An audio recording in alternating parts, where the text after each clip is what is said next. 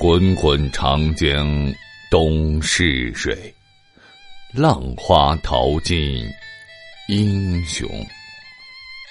中华民族数千年的文明史，如雄风，携带着岁月的尘埃和先人们的铿锵行迹，绵延而来。然而，由于年代的久远，朝代的更迭。加上人为的篡改或歪曲，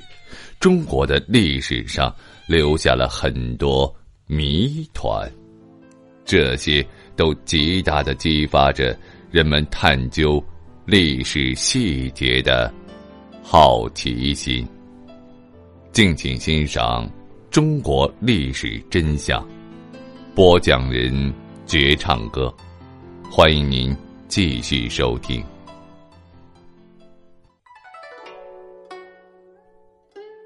宋太祖赵匡胤建立北宋政权之后呢，积极的把国家军事的统领之权收归皇帝所有，因而发生了杯酒释兵权的事件。杯酒释兵权虽然有利于北宋国家的政治统一，防止内乱，却大大的削弱了国家的战斗力。因此，一直以来，人们都把这个原因。当成了宋朝军事力量弱小的主要原因，但是，仔细分析宋代历史和环境，就会发现宋军不堪一击的背后还有另外一个重要的原因：宋朝没有大规模的饲养战马，也没有组建一支强大的骑兵军团，可想而知，在冷兵器时代。骑兵的机动性和冲击力，对于步兵形成了天然的优势。南方农耕民族的步兵，在面对具有先天军事优势的北方游牧民族的骑兵战团之时，几乎是不堪一击的。既然骑兵具有如此大的作用，那么强敌环绕、渴望一统天下的宋朝，为何不养马呢？首先，宋国国境之内没有合适养马的场地，饲养战马必须要具备三个条件：一是饲养场地必须辽阔，需要大片的牧场供马生长和繁衍；二是必须饲养体力较好的成年公马；三是饲养战马需要比较寒冷的气候。三个条件缺一不可。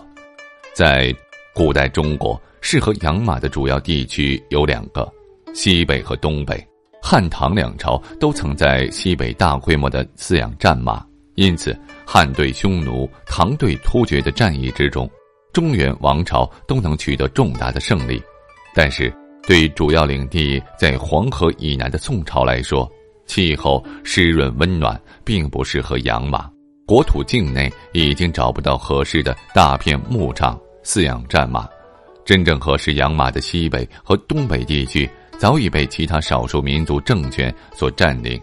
北宋王朝只有先夺回这两片地区，才有可能建立大规模的养马场。但是军事实力弱的北宋王朝没有骑兵军团的帮助，仅靠步兵又如何能够赶走这些强悍的骑兵战团呢？其次，生态环境的破坏。相对于汉唐两朝的养马场来说，宋王朝疆土之内确实没有合适的养马场地。然而，实际上靠近西北地区的甘肃东部地区和陕西大部分地区也是北宋的疆土，汉王朝就曾在此养过马。关中平原这片地区在历史上占据了重大的作用，许多王朝都曾在这片地区建都。最为著名的就是汉唐长安城，作为一个国家的首都以及其辐射之地，关中平原曾经繁华富庶，可想而知。可是，繁华背后是巨大的资源消耗作为代价，生活在这里的达官贵族为了维持生活的平衡，必然需要消耗大量的粮食、燃料和草料，这就造成了周边地区植被严重破坏。如此密集的人口消耗输出，必然导致生态环境的严重破坏，生态系统自我修复功能也逐渐降低。关中地区的生态环境被破坏之后呢，恢复相当困难。而且汉朝曾在这里大规模的养马，养活一匹马相当于养活六到七个人。如此大的投入和生产，就给关中地区的粮食供给带来了巨大的压力。这种压力表现在生态环境之上，就是大规模的开垦，对生态环境的破坏可想而知了。经过历代王朝的破坏，以及汉代、唐代养马的消耗，到宋朝时，关中周边的植被破坏很可能已经达到了无法容忍大面积养马的程度。